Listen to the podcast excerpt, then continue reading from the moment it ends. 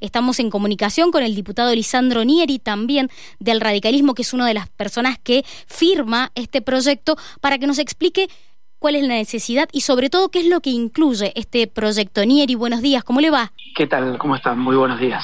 Bueno, ¿por qué han creído necesario, esto parece una obviedad, pero conocer cuál es el impacto de este freno en la obra pública?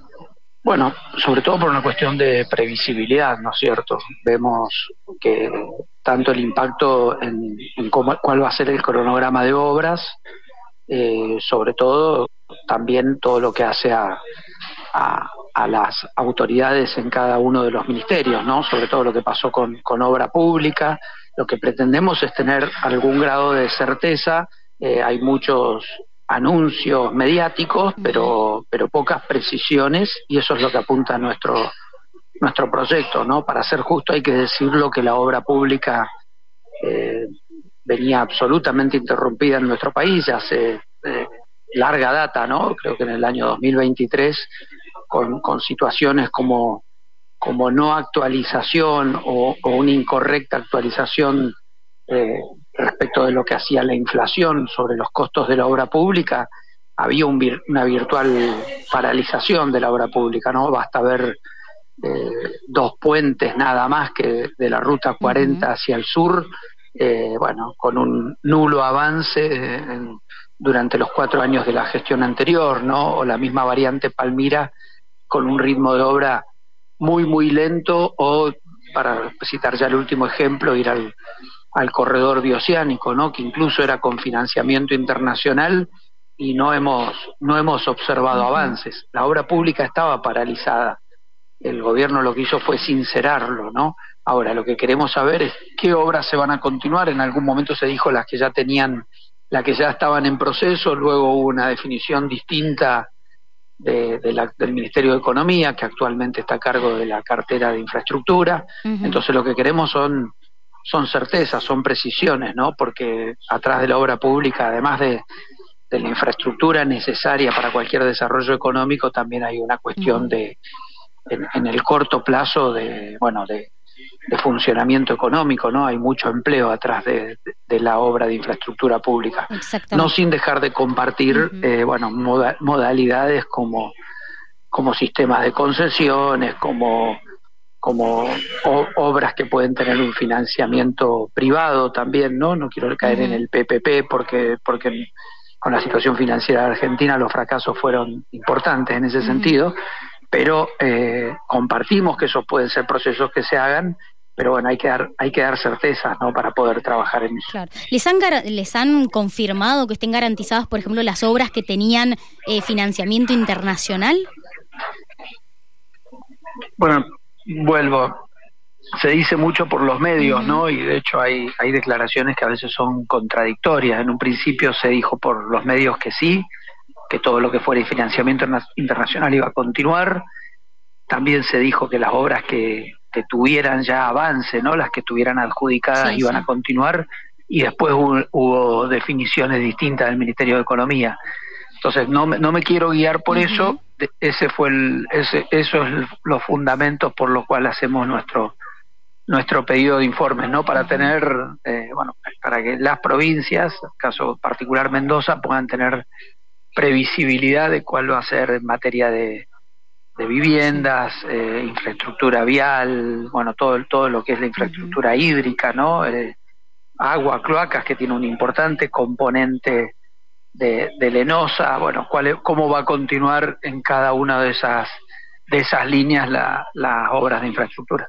¿Hay alguna obra o algún proyecto que los esté preocupando sobremanera? Por todos han sido necesarios, obviamente, pero ¿hay alguno en lo que tengan en lo que estén haciendo hincapié?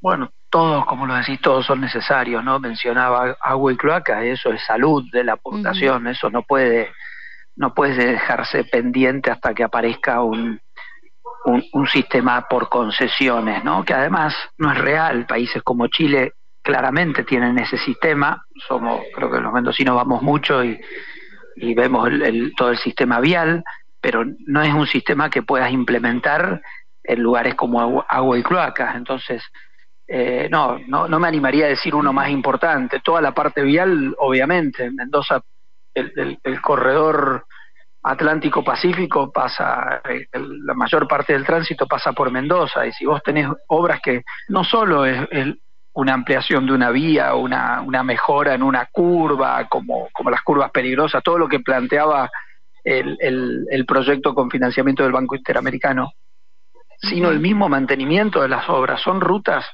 la ruta en alta montaña, por las condiciones de temperatura, por, por la, la, gran cantidad de tránsito de vehículos pesados, si no haces el mantenimiento adecuado, eh, bueno, en pocos meses empezás a tener dificultades que después cuesta muchísimo más retomar. Entonces, es como en la casa, ¿no? Uno puede obviar pintar un año, otro año, pero, pero después ya el, daño empieza a ser mucho más que la pintura. Entonces, eh, racionalmente hay que invertir en mantenimiento para no tener un, un deterioro más profundo de la infraestructura. Entonces, bueno, eso de vuelta, no, no me animaría a decir uno en particular porque deberíamos decir que absolutamente toda la obra pública es, es necesaria, ¿no? De ahí la que es importante que hablamos siempre de infraestructura pública, pero a veces no de, de los estudios previos a esa infraestructura, para hacer la obra que sea estrictamente necesaria, todo lo que sea un, no sé, un estadio de fútbol hoy, no es algo urgente en Argentina, hay muchísimas más prioridades, ¿no? Lo digo por alguna provincia, por el caso del estadio de Santiago del Estero. Entonces,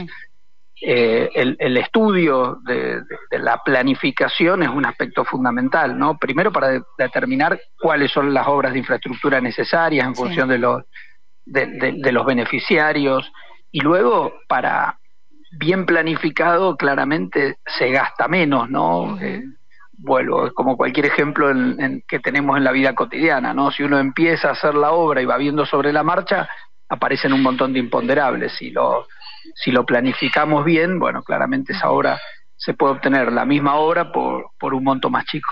Estamos hablando con el diputado radical Lisandro Nieri sobre este proyecto que han elevado para conocer cuál es el impacto que tiene este freno en la obra pública. Habíamos estado hablando anteriormente de estos fideicomisos. Bueno, allí el diputado nos estaba explicando por qué, porque todavía no tienen nada formal que explique cuáles son las obras que se van a continuar, cuáles no, si las que tienen financiamiento internacional siguen, si las que ya estaban eh, comenzadas van a continuar o no.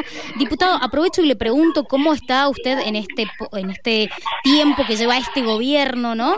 Y estos nuevos legisladores, ¿cómo advierte usted eh, la relación dentro del Congreso?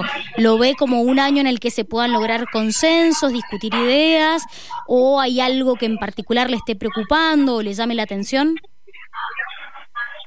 Bueno, tenemos el último antecedente de, lo que sucedió con la ley ómnibus, ¿no? Que no, fue bueno. Eh, se trabajó mucho, podemos, podríamos discutir por qué motivo el gobierno optó por por una, una ley este, este denominado ómnibus, ¿no? Y no, no un paquete de, leyes, probablemente hubiese, hubiese tenido al menos resultados parciales.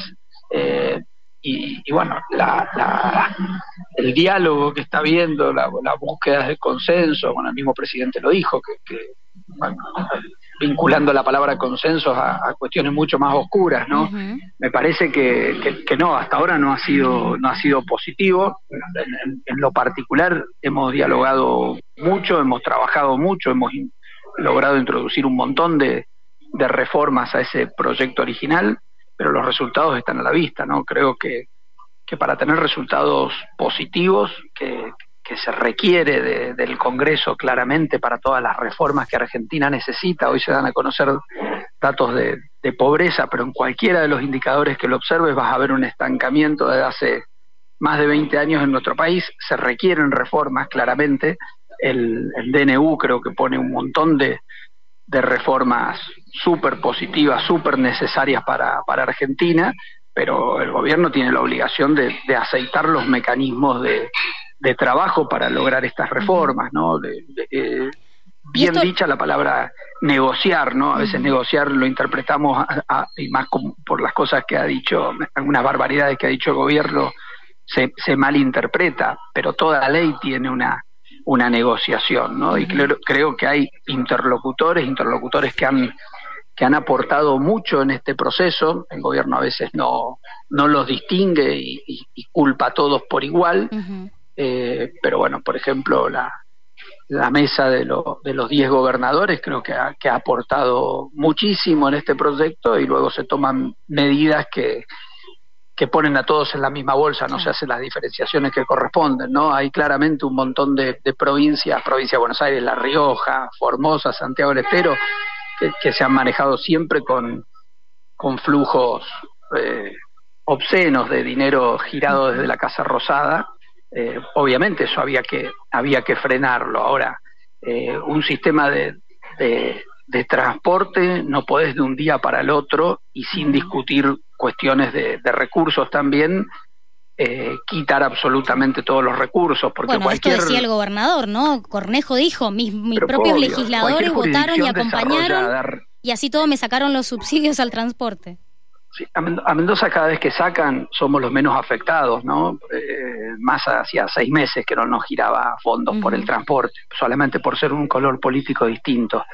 Ahora, lo que habría que hacer es, observar cuál es la situación del transporte en cada una de las provincias y, contrario a lo que se hace, empezar a premiar alguna vez, ¿no? O al menos premiar no, no sancionando como se está haciendo ahora, porque en cualquier jurisdicción que, pretenda comportarse seriamente tenés que tener un sistema de, de transporte adecuado, ¿no? Es cualquier país desarrollado lo tiene. Entonces, si vos no tenés un sistema de transporte, que es lo que se puede llegar a lograr con estas con estas medidas tan arbitrarias, bueno, cada uno apela al transporte que puede y nos transformamos en países absolutamente, bueno, lo somos, ¿no? Pero, pero subdesarrollados en este sentido. Entonces necesitamos tener un transporte adecuado. Mendoza es, modelo a nivel país en transporte. Si quitas el AMBA, que, bueno, es distinto porque porque se financia con, con, recursos nacionales, eh, bueno, e, e, es, un transporte de calidad, vas a otras provincias y directamente en los últimos años,